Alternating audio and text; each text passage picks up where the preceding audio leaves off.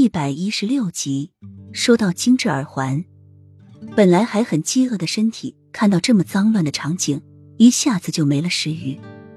青兰放下手中的佩剑，将手中的一个首饰盒放在桌上，给你，这是从珠宝商队抢来的。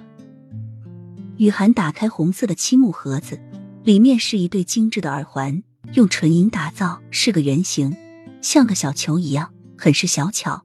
周边镶嵌着钻石一样亮闪闪的东西，做工十分考究，在太阳光下一照，发出璀璨的光亮。雨涵很是喜欢，忙把这对耳环戴在耳朵上，摸来摸去，囧事发生了。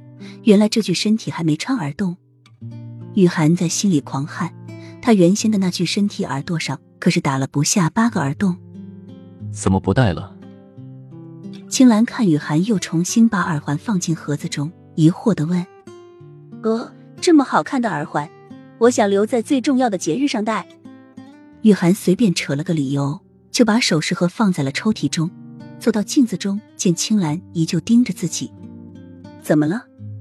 你不知道相公回来了？作为娘子的要伺候相公吃饭吗？还有，这个房间在没娶你之前可是非常整洁的。青兰将“整洁”两个字咬得很重。雨涵不好意思的看了一眼青兰，又看了一下被自己糟蹋的房间，忙起身整理床铺。到厨房一看，只剩下一些吃剩的饭了。